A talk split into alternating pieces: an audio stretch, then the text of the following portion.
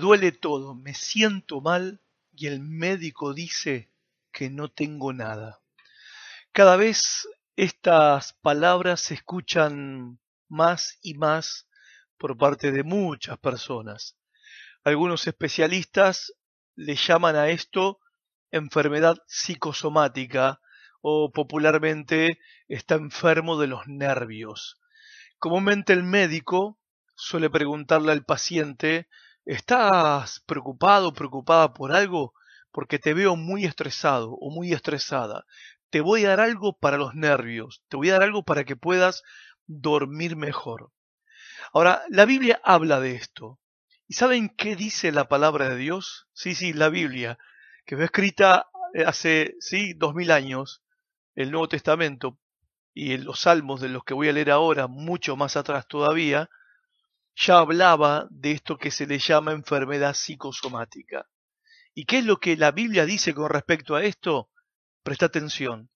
Dice que el pecado sin confesar trae problemas psicológicos y problemas físicos. Mira lo que dice el Salmo 32. David dice que confesar a Dios el pecado y confesar la culpa trae alegría. Versículo 1 al 2 dice, oh, qué alegría para aquellos a quienes se les perdona la desobediencia, a quienes se les cubre su pecado, sí, qué alegría para aquellos a quienes el Señor les borró la culpa de su cuenta, los que llevan una vida de total transparencia. Ahora, esta no fue siempre la experiencia de David. David está diciendo que confesar el pecado y la culpa trae alegría a la vida, trae felicidad a la vida, trae dicha a la vida. Pero ¿qué pasaba antes en la vida de David? Versículo 3 al 4 dice del Salmo 32, mientras guardé silencio, o sea, mientras no confesé mi pecado, mis huesos se fueron consumiendo por mi gemir de todo el día. Día y noche tu mano de disciplina pesaba sobre mí. O sea, David está reconociendo que lo que estaba sufriendo era consecuencia de su pecado, que Dios lo estaba disciplinando por su pecado.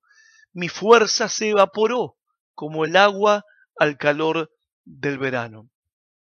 Gente, el pecado no confesado trae angustia interior y trae malestar físico, trae problemas de salud. Estoy diciendo que toda enfermedad tiene que ver con algún pecado escondido, no, no estoy diciendo eso. Pero cuando de repente vas con tus dolores, tus males al médico y el médico te dice que es un problema de estrés, el médico te dice que es un problema de los nervios, el médico te dice que, eh, que no tenés nada, los análisis no salen nada, es un problema espiritual. Es un problema espiritual. Y quizás vos me digas, pero bueno, ¿qué pecado tan grave debo tener que me está pasando esto? No necesariamente tiene que ser un grave pecado. Pero por ejemplo, vivir con angustia, vivir con temor, vivir desconfiando, vivir en ansiedad por no confiar en Dios, trae consecuencias físicas, trae consecuencias eh, psicológicas y también es un pecado. Porque no confiar en Dios es un pecado. Entonces David está hablando de lo que él estaba sufriendo mientras se negaba a reconocer su pecado, a confesar su pecado a Dios. David habla del dolor de sus huesos, que su cuerpo sufría tanto que se la pasaba quejándose de dolor todo el día, cosa que para muchos hoy casi es como algo común o normal y se han acostumbrado a esto. ¿No? O sea, esto es un claro ejemplo de cómo nuestro estado interno nos afecta físicamente. Miren lo que dice Proverbios capítulo 14, verso 30. La paz en el corazón da salud al cuerpo, pero la envidia causa enfermedades.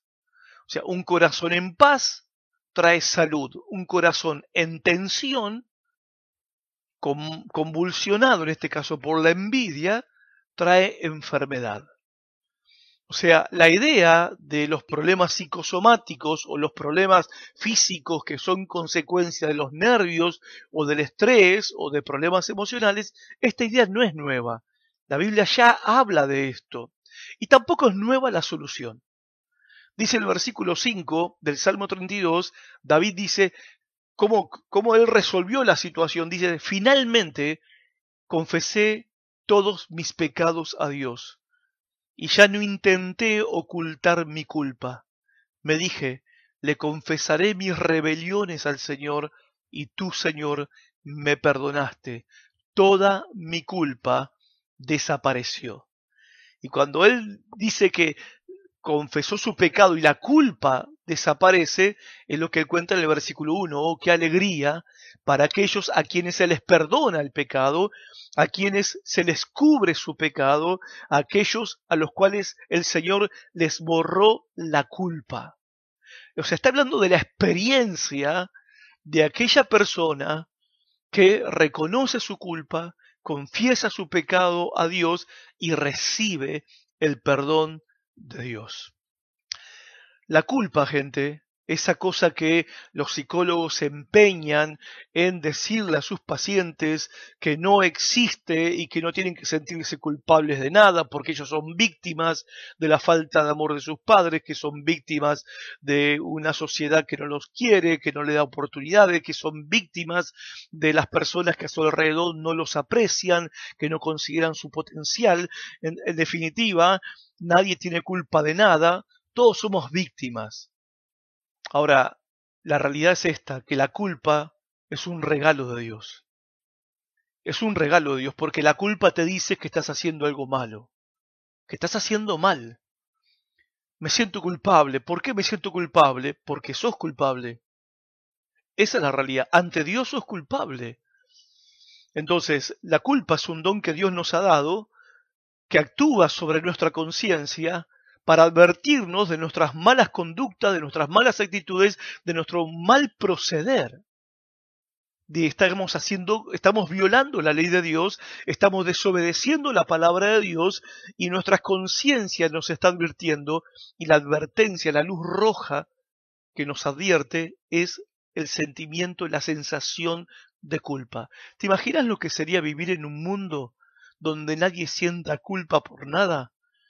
La culpa es insoportable y es horrorosa, es feísima, pero está diseñada por Dios como un regalo de Dios para nosotros, para que nosotros nos demos cuenta de nuestros malos caminos y nos volvamos al Señor, para pedirle perdón y para que Él no solamente nos perdone, sino que nos quite lo que la culpa trae, eh, las consecuencias que la culpa trae. Y luego el otro regalo que Dios nos dio es la confesión. Finalmente te confesé todos mis pecados, dice David, ya no intenté ocultar mi culpa, y tú me perdonaste y toda mi culpa desapareció. La confesión, ¿qué es? Es un reconocimiento, es admitir que uno ha pecado, es admitir que uno ha quebrantado la ley de Dios, que hemos sido desobedientes a la palabra de Dios y que lo sabemos. Y también implica un rechazo a esa clase de conducta que a Dios no le agrada, que Dios aborrece, que Dios rechaza. Y no que aborrecemos o, rechazamos nosotros también esa clase de conducta que Dios rechaza y aborrece porque nos hace mal a nosotros o le hace mal a mi familia o por temor a las consecuencias que me puede traer esto que estoy haciendo, no, sino que rechazamos esta clase de vida alejada de Dios, esta clase de conducta y de actitudes que a Dios no le agradan porque ofenden a Dios porque es rebeldía contra Dios, porque es desobediencia contra Dios. David había reconocido que él había quebrantado la ley de Dios y él se sentía devastado por eso. Entonces David derramó su corazón delante de Dios, le pidió perdón, le pidió limpieza, le pidió restauración y Dios se lo concedió. En el Nuevo Testamento hay una promesa en 1 de Juan capítulo 1, verso 8 al 9, que dice, si decimos que no hemos pecado, nos engañamos a nosotros mismos y no decimos la verdad.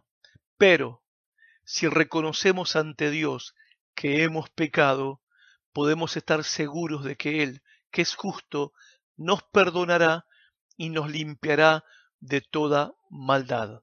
Porque la sangre que Jesucristo derramó en la cruz del Calvario a nuestro favor, nos limpia de todos nuestros pecados.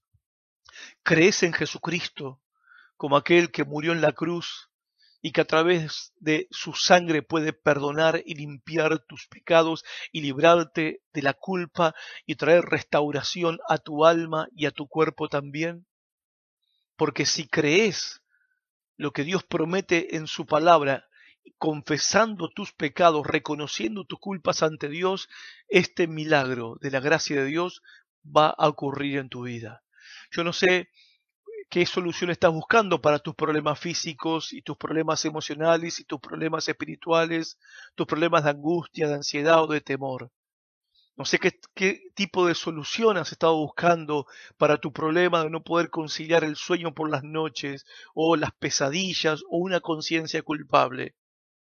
No sé qué puertas golpeaste, pero sé una cosa, que si venís a Cristo reconociendo tus pecados, reconociendo tus culpas, pidiéndole perdón y pidiéndole limpieza, la sangre de Cristo te va a limpiar de todos tus pecados. Es una promesa de Dios y tu vida va a ser transformada. Pénsalo. Que Dios te bendiga mucho. Soy Horacio Alcaraz y hasta nuestro próximo encuentro. Ciao.